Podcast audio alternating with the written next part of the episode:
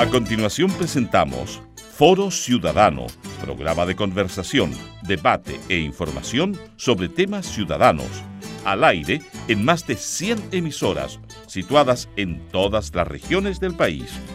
¿Será posible un Chile dialogante? Conduce Vicky Quevedo.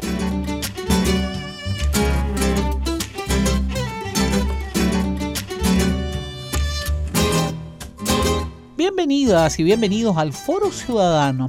Fíjese que el 14 de marzo pasado se conmemoró el primer día contra el ciberacoso escolar en este nuestro país, que busca poner fin a los casos de hostigamiento virtual que viven cientos de niñas, de niños y adolescentes en Chile. en, el, en el último tiempo solo ha tenido eh, denuncias que van en aumento, que es lo que nos preocupa en Foro Ciudadano. Fíjese que según cifras del Ministerio de Educación, las denuncias por ciberacoso en las escuelas durante los años 2016 y 2018 han aumentado ni más ni menos que en un 56%, lo cual tiene directa proporción con el aumento del uso de las tecnologías de la información y comunicación que su hija, mi hijo, nuestros nietos, la hija, mi compadre, mi comadre, no sé, tiene. ¿Quién no anda hoy por hoy con un aparatito de esto en las manos?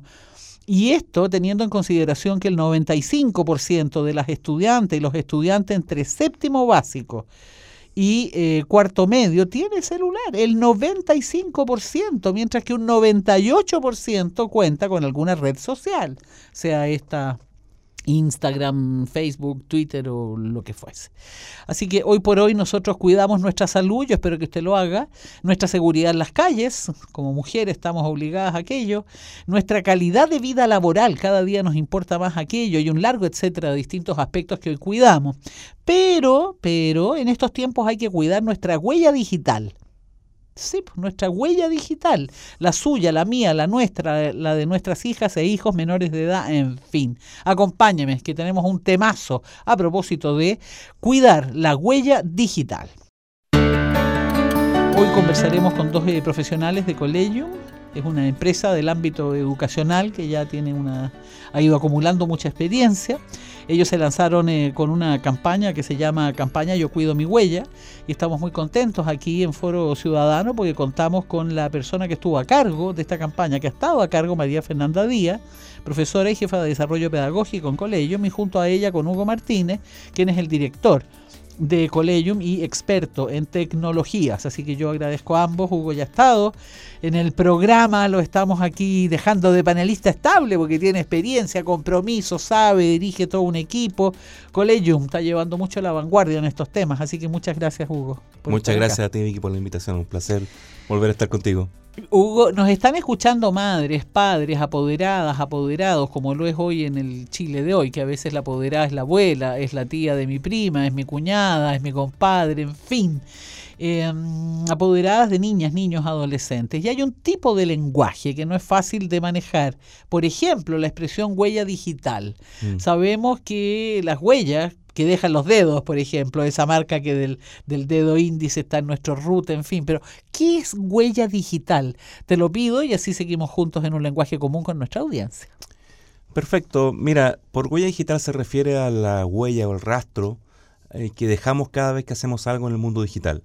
El mundo digital deja un registro permanente de qué visitaste, a quién le escribiste, qué publicaste, qué, qué eh, favoriteaste, este es un verbo nuevo que tiene que ver con cuando haces algún favorito o un like a algo, todo eso va quedando registrado en los sistemas informáticos y va dejando un trazo que posteriormente uno puede visualizar y puede observar. O sea, esa, esa foto que publicaste eh, cuando joven en un asado, es probable que la vea tu empleador cuando en 10 años más quieras postular un trabajo. Y entonces nuestra propuesta es que seamos conscientes de esa huella digital.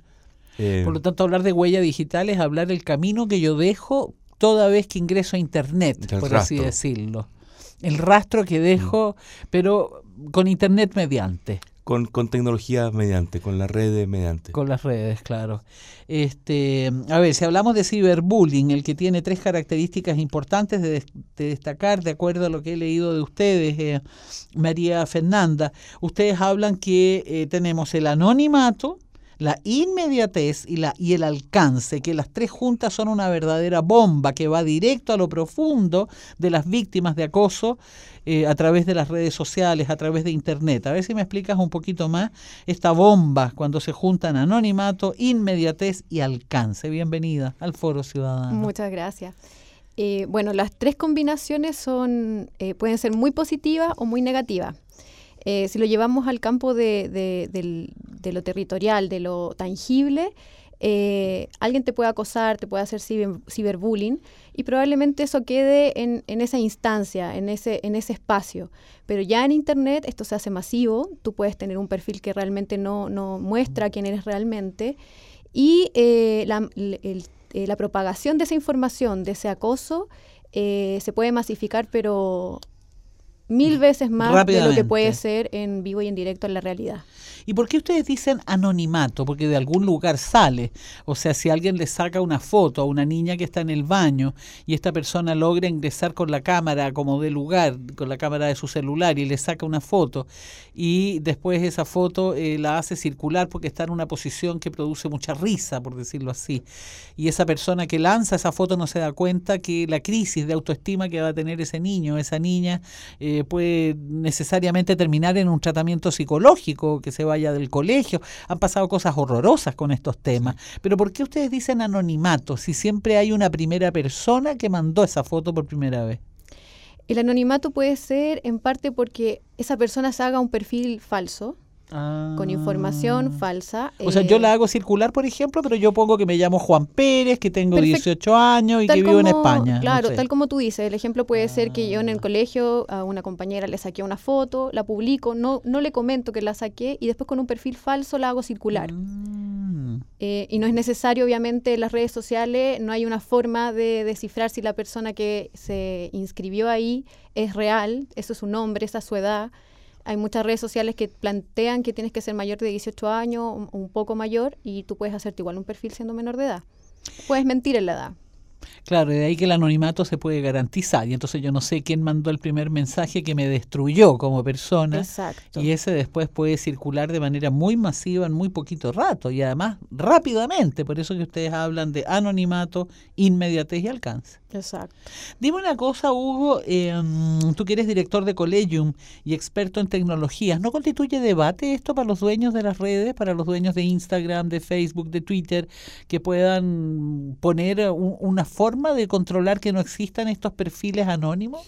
La verdad es que, es que para los administradores y los promotores de estas tecnologías y estos servicios es un tema muy delicado porque saben que básicamente que hay un modelo de negocio que se sostiene en la publicidad y en el consumo que tú haces a estas redes para, y en la medida en que tú entregas información, yo puedo construir un perfil más claro de ti y por lo tanto puedo segmentar mejor la publicidad que puedo entregar. Uno de los ejemplos que tenemos nosotros en nuestra campaña es de un, es de un adolescente que empieza a buscar información sobre un producto y de repente se da cuenta que se llena de spam de información y de a su, a su red empiezan a llegar mucha publicidad relacionada con productos similares. Entonces, eh, así como, como somos cuidadosos de los espacios físicos, públicos, también quienes administran estos espacios lo son, pero son superados por la tecnología. La verdad es, por ejemplo, te doy un ejemplo reciente.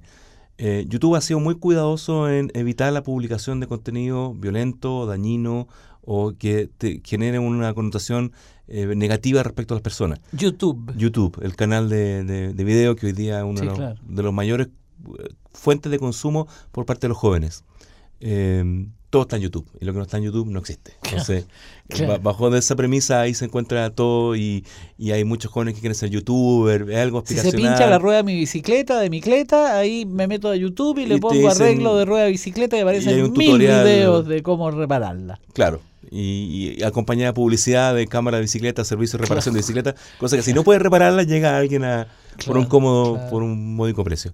Pero lo que no puede encontrar en YouTube son los comentarios de los videos.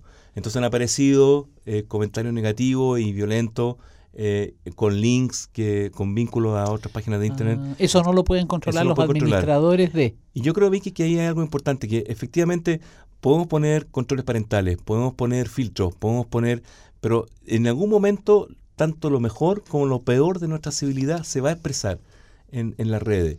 Y, y, por eso nosotros creemos, creemos en Colegio fuertemente que, que aquí la solución no pasa por desempeñar mayores controles que hay que tener resguardo y cuidado, sino que por la educación y por la formación. Porque así, como todo foro ciudadano, hay que promover una ciudadanía digital responsable. Eh, y esa formación ciudadana digital no es, no es espontánea, no, no se va a generar claro, no, por, por sí misma. Porque yo estaba pensando en esto también, eh, María Fernanda, eh, mm, hay muchas mujeres de mi edad o menores que yo que no se manejan en este mundo del internet, muchos muchos hombres que a veces son apoderados, que son adultos significativos en la vida de una niña, un niño, un joven y no sabe cómo acompañar este tema, porque si tú me dices que vas a ir a tal esquina, yo sé más menos eh, cuál es la distancia que hay a esa esquina, cuán peligroso es el trayecto cuando llegues, cómo es más o menos ese lugar pero mm, y entonces de eso dependerán los permisos, en fin, como adulta la mujer o el hombre como apoderada, apoderado se maneja un poco en ese e, en ese terreno, pero otra cosa es a través de internet, entonces ¿cómo se hace ahí para acompañar a mi niña, a mi niño para que por un asunto de inocencia no vaya a caer en una experiencia de ciberacoso que el daño puede ser eh, no irreversible, pero sí durar muchos años en el corazón de esa niña o de ese niño. ¿Cómo lo hago yo para acompañar ese proceso? Yo creo que hay dos instancias para acompañar. Primero, eh, valernos incluso del Internet, de la cantidad de información a la que podemos acceder. Eh, nos podemos informar sobre las características de una red social. Incluso cuando se descarga una red social está la reseña, te informa de sus características, de qué componentes vienen. Por un lado sería eso, como la información más formal. Y la otra instancia que yo considero que es muy importante es conversar, generar los espacios de conversación en la familia, con los jóvenes que utilizan las redes sociales, que son expertos, expertísimos. Que me enseñen, si yo no sé, enséñame. Preguntar, acercarse, interesarse tal como te puedes interesar por quiénes son sus amigos en el colegio, quiénes son tus amigos en las redes sociales, qué haces tú con ellos, cómo interactúan, qué mensajes envían, de qué forma tú hablas con ellos, qué, te puedes enviar mediante esta red social, acercarse. Ellos son incluso los mejores eh, educadores en ese ámbito porque las manejan súper bien. Incluso los profesores también es muy importante que se acerquen y, estén al tanto de qué usan sus estudiantes. Muchos profesores a veces desconocen mucho qué es lo que usan, incluso para dar ejemplo en una clase. ¿Qué están utilizando ustedes? ¿Qué les interesa? Claro, porque me decía una mujer de 60 años el otro día, mira, yo ingresé a la habitación de mi nieto, que estoy a cargo de él desde que sale del colegio y unas cuantas horas más, porque su madre, que es sola con él, con él del trabajo, no alcanza a llegar. Y mm, entonces yo entro y le digo, pero mijito, ¿por qué usted, está siempre solo ahí frente al computador? Y él me miró y me dijo, abuelo, no para nada, o sea, yo estoy con un montón de gente acá. Mm. Y ahí me quedé, dijo ella, sin saber qué decirle, porque yo miré y no había nadie. no había absolutamente nadie. Entonces que él me dijera, tengo mucha gente, estoy viendo música, estoy además viendo un partido, estamos comentando, no sé qué, no sé cuánto. Y entonces me, yo, le dije a ella, bueno, pero ¿qué, ¿qué hizo? No, pues ahí me quedé sin saber qué hacer. Cerré la puerta y me fui a hacer lo mío nomás. Y yo creo que ahí el punto. Es como haberte, haberse quedado, conversar. Cuéntame, pero ¿cómo es eso de que estás con tanta gente? A ver, muéstrame. Muéstrame. a ver, déjame sentarme al lado. Preséntame a alguien. Claro, a ver, cuéntame. Como va a ir, como va a ir entendiendo. ¿ah? no penalizando, castigando, sino que quiero que, de forma amigable, quiero conocer en qué estás tú, qué te interesa. Porque yo siento que eso marca una diferencia de relación hoy con la infancia, con los jóvenes, pero radical respecto de maternidades y paternidades anteriores. Claro. Claro, la brecha generacional hoy día es mucho es más enorme. es mucho más alta. Es mucho más alta. Porque los códigos que manejan para vincularse socialmente los estudiantes y los jóvenes es muy distinto a los que manejan los adultos. Eh, no obstante, como dice Fernanda, hay oportunidades que a nosotros nos parecen muy importantes dentro de la lógica de formación. O sea, eh, yo creo que aquí hay, dos principios básicos. Uno, no podemos dejar solo a nuestros hijos en este mundo. No los dejamos solo cuando van a la plaza física, no los dejamos solo cuando van a la plaza digital. Lo que no significa que en mi segundo punto que tengamos que ser expertos en los códigos que manejan nuestros hijos. Nuestros padres y mi padre tampoco eran expertos en los códigos que manejaba yo con mi generación. Pero, pero habían preguntas y había una observación atenta. O sea, si tú observas que tu hijo está triste, te preocupas. Eh, esa tristeza puede provenir de una situación vivida en el mundo real, pero también puede provenir de una situación vivida en el mundo digital. Eh, lo analógico y lo digital tienen límites que son difusos en, las nuevas generaciones.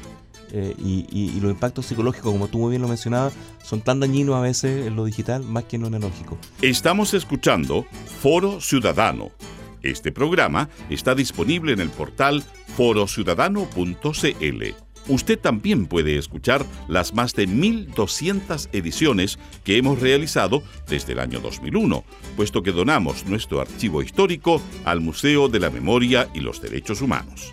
Ingrese a archivoradial.museodelamemoria.cl.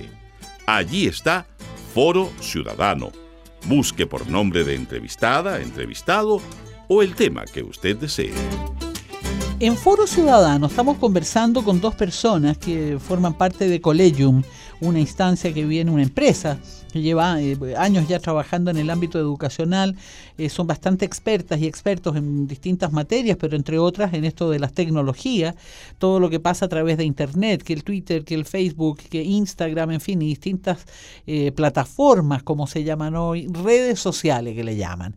Y entonces han hecho una gran campaña que se llama Yo cuido mi huella. Y la huella que usted tiene que cuidar y que yo debo cuidar es aquella que dejamos toda vez que entramos a Internet. Cuando usted ingresa a Internet, para saber si está abierta o no el consultorio, para saber si cuánto vale tal o cual producto, o para mandar un correo electrónico a un ser querido, no lo sé. Cada vez que usted ingresa o quiere ver una música y ingresa a YouTube para que le baje ese video, ahí va quedando una huella. Y entonces la, la, pregunta es hasta qué punto usted cuida o no su huella. Y habrá que cuidarla. Bueno, que está el tema del ciberacoso. Está el acoso a través de las redes de Internet y por eso se hace fundamental para la comunidad escolar manejarse en estos temas.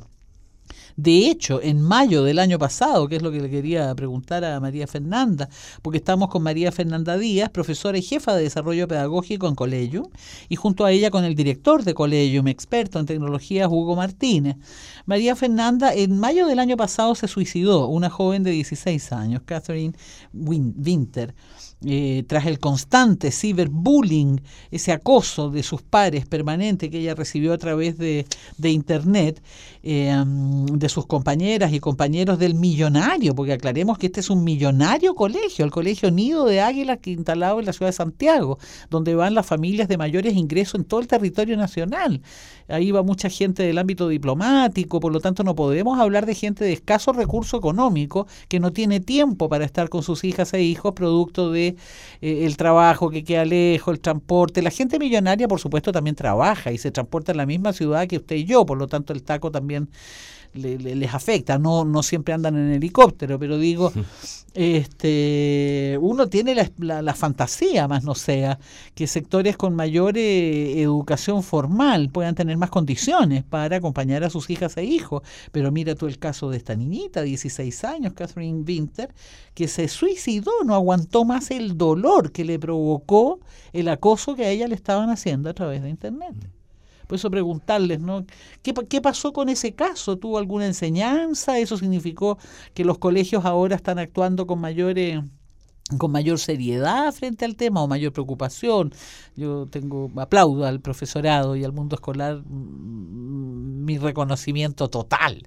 Creo que es tan difícil ser maestra en estos tiempos, ser maestro. Qué difícil que, si alguno está escuchando, vaya todo mi reconocimiento. Pero digo, ¿dejó alguna enseñanza este caso? ¿Algo que ustedes hayan sabido por ahí?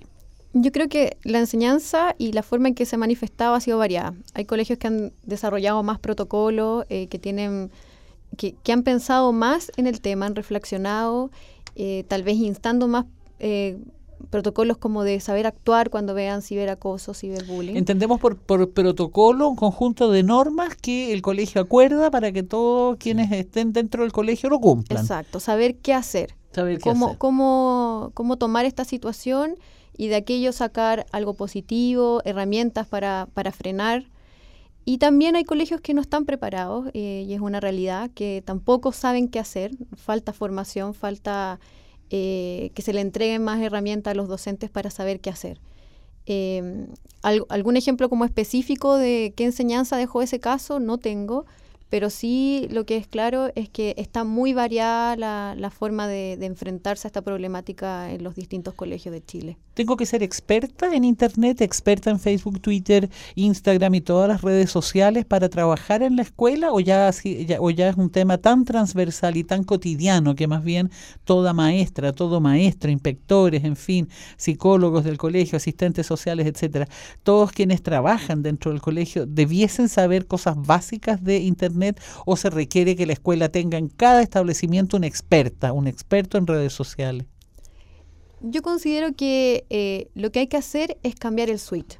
Pensar que aquello que antes pasaba eh, en lo concreto y que no tenía tanta eh, masificación, ahora sí está. Sí existe eso y informarse de las consecuencias, de los riesgos, de qué sería importante como un autocuidado al utilizar el Internet. Yo diría que son cosas más básicas que ser un experto en las redes sociales o en el uso de la, del mismo Internet. Más bien tiene que ver cómo, cómo yo cuido a mis estudiantes, cómo yo los oriento, qué estrategias les doy. Y en eso mismo nosotros en la campaña que desarrollamos en colegio planteamos esa estrategia, porque también sabemos que además de educar a los estudiantes, estamos educando a los docentes, a los auxiliares, etcétera. Yo conozco, fíjate, nuestra productora periodista Fabiola Gutiérrez también lo conoce, no vamos a dar su nombre porque mm, no sé, me pasa de todo. Eh, mm, tenemos un conocido que es doctor en, en, educación, dirige en una universidad un magíster en estos temas y eh, desde que su hija era muy chiquita, él publicaba en, ¿Fotos? claro, en Facebook, ¿no? Mm. Este, y entonces lo veía que está, cómo ha crecido, lo bien que está gateando, lo bien que está jugando a esto, a lo otro, en fin, pichipín, pichipón, que está, mm. está, con el deporte, que en fin, que llegó el verano. Y hace unos días atrás publicó en Facebook, eh, inventemos que la niña se llama Juana, y dice, Juana ha descubierto que desde niña que yo vengo subiendo fotos de ella y quedó la tendalada porque la niña le bajó una rabia del manejo y la administración de su imagen que el padre estaba haciendo de ella. Publicó fotos que ella hoy día, con la coquetería que ella tiene acorde a su edad de hoy, le molesta un horror que se esté circulando. Y está, eh, está a puertas de que en el colegio se rían de ella, pero por mucho tiempo. Yo creo, yo creo Vicky, que, que lo que tenemos que aprender acá, tenemos que ser muy autocríticos con, con, el uso que nosotros los adultos hacemos de las redes sociales, porque de una u otra forma estamos modelando lo que está ocurriendo con nuestros hijos y con nuestras hijas. Claro, eh, claro. Y, y, en ese sentido, somos. Vivimos, vivimos tiempos complejos en que padre y madre estamos fuera de la casa mucho tiempo, en que nuestros hijos pasan mucho tiempo solos y a veces creemos que porque les ponemos tecnología, le ponemos un ancho banda fantástico, le ponemos una consola de juego, estamos supliendo esa compañía y nos encontramos que a pesar de que nuestros hijos, como, como, como el caso que tú eh, explicabas, dicen que tienen muchos muchos conocidos, pasan mucho tiempo solos. Vimos una paradoja. Nunca habíamos tenido tantos medios para comunicarnos, pero nunca habíamos tenido tanta juventud e infancia sola y eso tiene consecuencias. La práctica del ciberacoso, acosar a alguien a través de Internet, ¿no es cierto? El bullying digital, ¿está instalada ya como algo normal, cotidiano, aceptable? Así es la vida, que le vamos a hacer? ¿Una suerte de naturalizar conductas de abuso? ¿Qué dices tú, María Fernanda? Está naturalizado, es como obvio el riesgo que tú corres si tienes un celular, pero yo a mi hijo no lo voy a dejar sin celular porque además aprovecho de comunicarme con él, a veces me atraso y llego más tarde a buscarlo al colegio, pero bueno, ¿qué le vamos a hacer? Son los costos, dice más de alguien. Por eso me pregunto, ¿se ha ido naturalizando? ¿Hemos perdido conciencia de... ¿Se puede suicidar una niña, un niño? producto del ciberbullying, del acoso a través de Internet de sus pares. Se puede suicidar. No es solo un tema de que pierde el celular y muchas fotos, quién sabe quién las va a ver. Lo cierto es que el, acoso siempre ha existido, ¿ya? Siempre ha existido, eh, pero como te mencionábamos antes, eh, el alcance que tiene eh, las redes sociales hace que esto sea mucho más fuerte, tal vez mucho más golpeador y, por lo mismo, eh, em, como esto ha cambiado, es que tenemos menos conciencia de cuáles son los riesgos. Los sujetos que están metidos en este, en este, en este problema del, acoso, el, acosador, al que lo acosan, el que ve el acoso, el que se queda callado, muchas veces no tiene las herramientas y no tiene el conocimiento de cuán negativo es y los riesgos y alcances que tienen estas situaciones. Más que normalizarlo, creo que estamos un poco perdidos en qué hacer, cómo reaccionar. ¿Está bien esto? ¿Está mal? ¿Qué puedo hacer yo para, para frenar esto? Siento que no soy a lo mejor el, sujeto central en la situación, soy una persona que está mirando la situación de acoso. ¿Qué hago? Y ahí es donde está, el problema, nos faltan las herramientas. Claro, porque existen los cómplices de acoso. Tú recién lo has, lo has, mm. deslizado. La persona que sabe que mi compadre está difundiendo masivamente una foto de la flaca el otro día la pillamos en no sé qué circunstancia, le sacamos una foto, en fin. Digo, existen los cómplices. Exacto, el cómplice, el que no hace nada, el que ve, el que eh, cree que... El que sabe todo. Sabe pero todo no hace y nada. no hace nada, exacto. Y también ahí está el, el problema, o sea, eh, hay, que, hay que tomar a todos los sujetos del- del- de la problemática, no solo a la, a la persona, a la víctima, al que está siendo acosado, sino que todo el entorno. Y ese es un trabajo que se tiene que hacer eh, tratando eh, estrategias de autocuidado, de, de uso responsable. Ahí también está metido el ámbito de la orientación educacional. Y para eso también necesitamos formación de los profesionales para que se dediquen a esto. Y esta campaña que ustedes como Collegium, esta empresa que están experta en estos temas, hicieron, que se llamó o se llama Yo cuido mi huella. ¿Me puedes decir a nivel de titulares en qué consistió? Esta campaña es una presentación PowerPoint con un diseño muy llamativo y que presenta eh, casos que rescatamos un conjunto de profesoras de nuestro equipo, casos que nos han relatado estudiantes, que nosotros un poco convertimos, obviamente resguardando la identidad, pero casos súper comunes en donde hay hartas actitudes de riesgo con el uso de la Internet y las redes sociales. Y la idea de esta presentación es que se ejemplifique, que los estudiantes reflexionen, que se vean reflejados y asimismo darles estrategias a partir del análisis. Es un, esta campaña está hecha para usarla de manera transversal, está más situada desde quinto octavo básico porque no- nos regimos harto por las orientaciones de ciudadanía, ciudadanía digital del currículum, pero puede ser tratada eh, en cuanto uno eh, sienta que es necesario en un curso. Y además está vinculada a actividades de matemática y de lenguaje, muy, muy entretenida y vinculada a las bases curriculares. Ahora, esta información, eh, me imagino, Hugo Martínez, tú que eres director de Collegium, está en la página web de ustedes. Está en www.colegium.com slash diagonal claro. slash yo cuido mi huella. Ahí está toda la información, está todo disponible. O sea, si yo soy profesora de un establecimiento y estoy escuchando Foro Ciudadano en cualquiera de las 16 regiones, puedo ingresar a la página web de Collegium con G de gato, de Con de gato.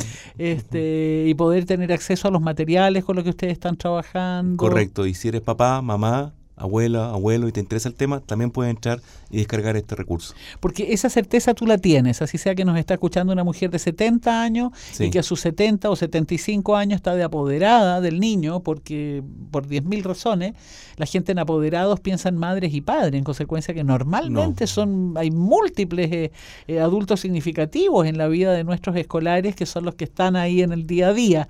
Aunque yo tenga 70, 75 años, tengo la capacidad de acompañar a mi niña, a mi niño, para que tenga conciencia al menos de las situaciones de riesgo en las cuales puede caer. Absolutamente, porque yo creo que la clave de esto es no dejarlos solos. Hay que acompañarlos y muchas veces en muchos hogares de Chile las abuelas, los abuelos son un personaje fundamental en el acompañamiento, en la contención y en el seguimiento de los procesos que viven nuestros hijos y nuestras hijas. Cuando menos ahí lo, lo, lo, lo que decía María Fernanda Díaz hace un segundo atrás, si yo ingreso a la pieza y veo que está mi niña ahí con la pantalla, mi niño, por lo menos preguntarle, Explícame. explícame, cuéntame a quiénes has conocido, muéstrame algún amiguito nuevo que Y en, te y en hayas un tono de interés, en un tono de acogida, en un tono me interesa lo que estás viendo, me interesas tú. Claro. Quiero saber qué estás no de policía que está desconfiando de, sino que Porque por probablemente, contrario. lo altamente probable es que está haciendo algo entretenido, algo lúdico, incluso aprendiendo. Y eso y hay que valorarlo y hay que, y hay que naturalizar una buena conducta respecto a un buen uso de, de estas redes y estos servicios. Porque eso también apela a mi humildad, de entender que a mi generación eso no le tocó. Muchas veces el poder y, el- y la autoridad de un adulto se da sobre la base de ser humildad. Soy yo el que sabe, soy yo el que te muestro la vida y el camino por donde debes andar, en fin. Toda esa forma de ser adulto está destruida. Está destruida, pero además yo creo que... Lo Otra que cosa somos- es acompañar con el amor que me caracteriza. los que somos más adultos nos podemos sorprender y fascinar de la nueva generación. Nos, nos, toca una adultez muy interesante, Vicky, porque nos toca vivir transformaciones como el mundo digital, como la diversidad sexual, como la ecología, como situaciones que nos tocó vivir de otra forma y maravillarnos de cómo hoy día están pensando las nuevas generaciones, de cómo se están vinculando, cómo se están abriendo un mundo que no conocemos, es parte también del acompañamiento, de la contención y de la valoración de esas nuevas generaciones. Usted escuchaba a Hugo Martínez y antes a María Fernanda Díaz. Agradezco a ambos que vienen de Collegium con G de gato, Coleyum, para que usted pueda ingresar a su página web. Ellos tienen mucha experiencia y yo lo que quiero es que usted apoderada, apoderado, amiga de, compadre, cuñada, usted que tiene un pariente que la ve en la sala espera al consultorio o en la feria, o no sé, usted que participa en bombero y su compadre le contó el otro día la angustia que le produce todo este tema, que ojalá haya podido escuchar este programa y si no queda en forociudadano.cl, usted ingresa y lo puede poner ciberbullying cuando quiera y ahí le va a aparecer para que lo pueda escuchar con la gente que le parezca pertinente. Doña María Fernanda Díaz, felicitaciones y un aplauso grande por esta campaña. Yo cuido mi huella y qué hacer frente al acoso digital. Muchas gracias. Muchas gracias a ti. Y lo mismo para, para Hugo Martínez, muy gentil. Muchas gracias por que estar. tiene esa voluntad de venir a la radio. ¿ah? Fascinado contigo, Vicky. Es entretenido hacer Sí, radio, ¿cierto? Sobre todo contigo. Oh, mira, yo con la autoestima y ya me voy. Eh, gracias a ustedes por haber estado en la sintonía y seguimos, seguimos juntas y juntos. Tenemos muchos años amistad radial a través de este punto del dial. Muchas gracias. Hemos escuchado Foro Ciudadano. Si llegó tarde al programa, lo puede escuchar íntegramente en www.forociudadano.cl. Conduce y dirige Vicky Quevedo.